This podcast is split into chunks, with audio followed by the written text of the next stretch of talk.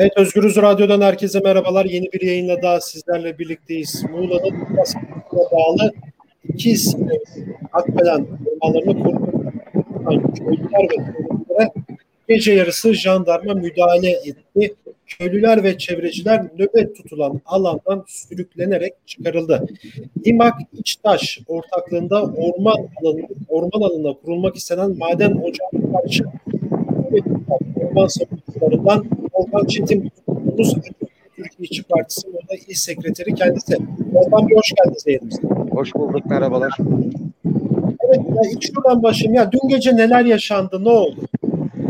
Ee, yani direnişin ve nöbetin 22. günüydü. Ee, yine her zamanki gibi direnişi çokça sivil toplum örgütü, siyasi partiler ziyaret etti.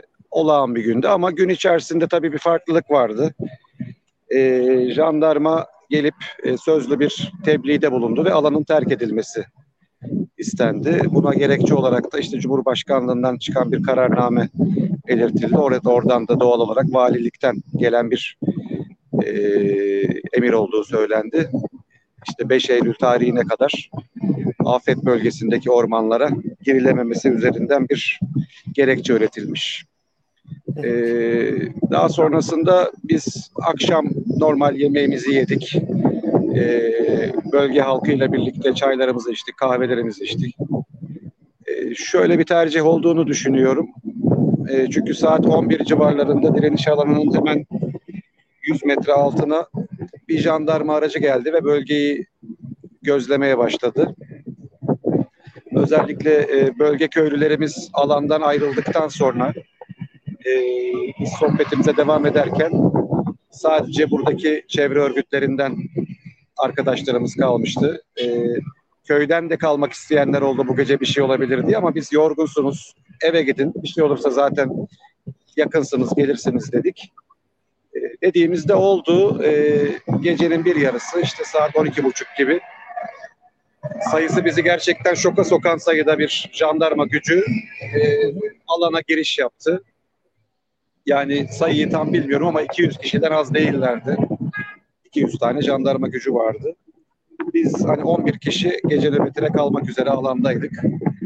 İşte jandarma komutan önce bir tebliğde bulundu. Ee, 10 dakika içinde kişisel eşyalarınızı toplayın, e, alanı terk edin. Terk etmediğiniz durumda 10. dakika sonunda e, zor kullanılarak buradan çıkarılacaksınız dedi. Biz kendisine hani hukuksuz olduğunu bunu söyledik.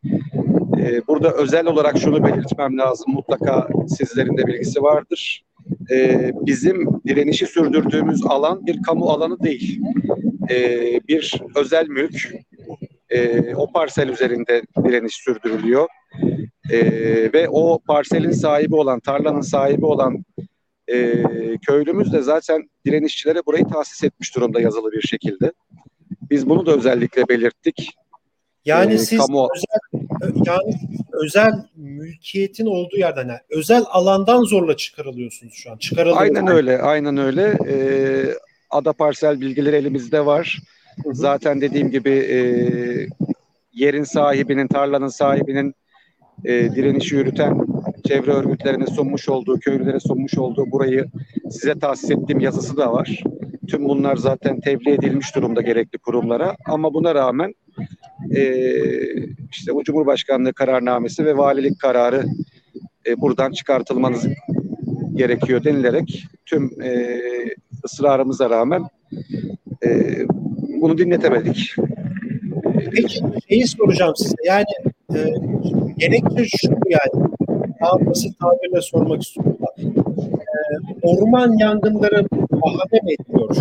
Evet evet yani e, 5 Eylül tarihine kadar Muğla il sınırları içerisindeki orman bölgelerine görevli olmayanların girişi yasaklanmıştır. Bunun nedeni de işte yangınla mücadele eden ekipler haricinde kimse giremez vesaire gibi bir gerekçe var. Bu Muğla Valiliği'nin internet sitesine girerseniz bu kararname orada da var. E, orada da inceleyebilirsiniz isterseniz. E, böyle bir gerekçe sunuluyor açıkçası. Peki yani o dün geceki o müdahaleden sonra oradaki nöbet tutanların savunması işte ne oldu? Bundan sonra neler yapacaksınız? Yani 22 ama yani Cumhurbaşkanı'nın kararnamesi var. Ee, ama siz de özel ülkedesiniz şu an.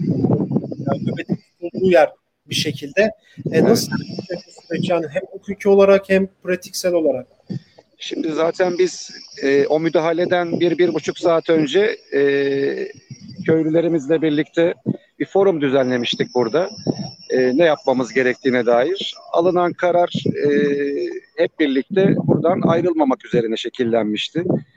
E, tabii ki bir güç kullanımına karşı da bir pasif direnişle karşılık verilmesi üzerine konuşulmuştu ki biz dün akşam da bunu yaptık zaten. E, geldiler, çev- etrafımızı çevirdiler.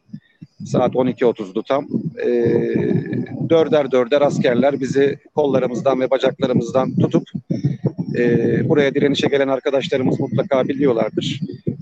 100 metre aşağısı e, Milas Ören Karayolu. E, oraya kadar bizi sürükleyerek fırlattılar, attılar. Sonra da önümüze bir barikat kurdular. Bundan sonrası için ne yapmak istiyoruz?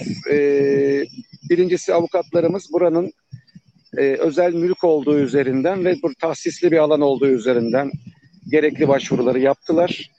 E, kendileriyle görüştük. Normalde böyle bir e, talebe cevabın bir buçuk iki saat içinde bile gelmesi gerektiğini söylüyorlar. E, ama şu saate kadar işte saat kaç olmuş bilmiyorum valla. E, 10, 10, 11 yani biz 11 saatten beri buradayız. E, müdahale edildiği saatten beri. E, karşımızda bir jandarma barikatı var. E, bu arada sabah çok sayıda jandarma askeri sırtlarında çadırlarla ve matlarla geldiler buraya. Yani bizi boşalttıkları alana muhtemelen bir karakol kurdular. Yani bayağı bir sular geldi, yemekler geldi, sırtlarında çadırlı askerler geldiler. Yukarıyı bir şey yaptılar herhalde. Jandarma karakolu yaptılar diye tahmin ediyoruz. Biz yani, şu anda avukatlarımızın başvurusunun sonucunu bekliyoruz açıkçası. Yani siz orada 22 gündür ama jandarma çadırlarıyla geldi diyorsunuz bir şekilde. Evet bir büyük ihtimal oraya seyyar Evet. Peki yani ülkede biliyorsunuz şunu da size sorayım yani hem nöbet tutan biri olarak hem dünkü müdahalede de oradaydınız. Yani son zamanlarda özellikle biraz bu algıyla da alakalı bu tarz durumları çok duyar olduk. Yani ormanlar dağın edilerek e, yaşam alanlarına, doğa alanlarına ciddi saldırılar mevcut. E, biliyorsunuz bu beşli çete denilen bir yapı var. Kurtlar var, Limak Özellikle de Limak Holding oraya maden ocağı yapmak istiyor. E, buna karşı ne olacak? Yani evet asıl buna karşı oradasınız ama baktığınız zaman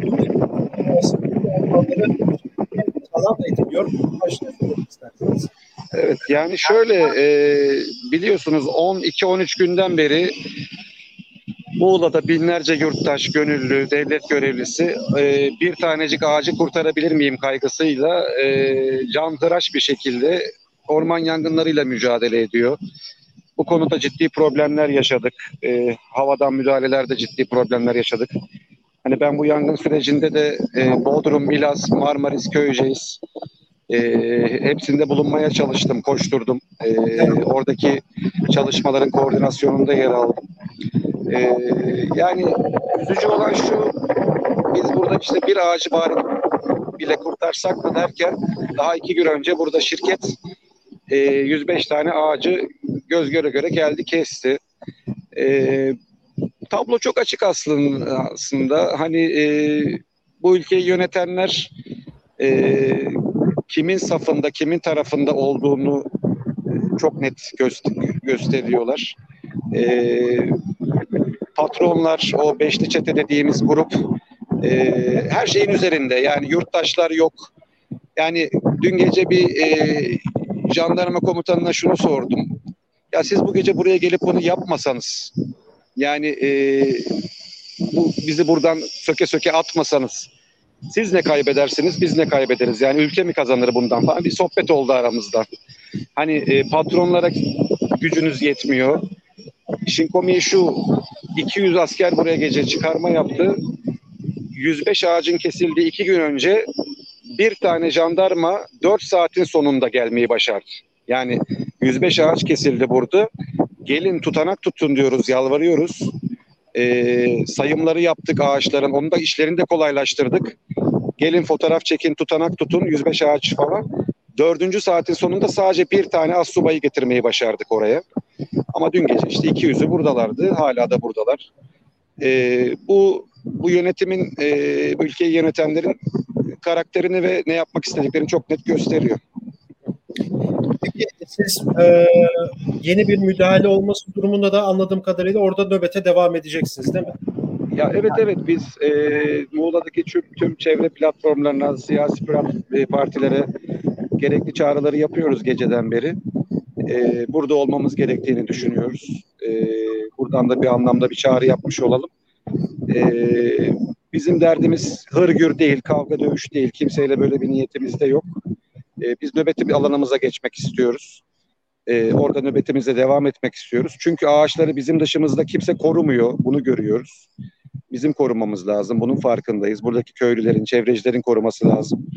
E, bizim talebimiz alanımıza bir an önce geri dönmek. E, onun için de buradan ayrılmıyoruz şu anda. Evet, e, Volkan Hocam çok teşekkür ederim programa katıldığınız için. Ben çok teşekkür ediyorum fırsat verdiğiniz için. Çok sağ olun. Evet, e, Volkan Çetin'le birlikteydik. Bugün e, Muğla'nın Milas ilçesinde nöbet köylülere ve çevrecilere dün gece jandarmanın müdahalesi gerçekleşti.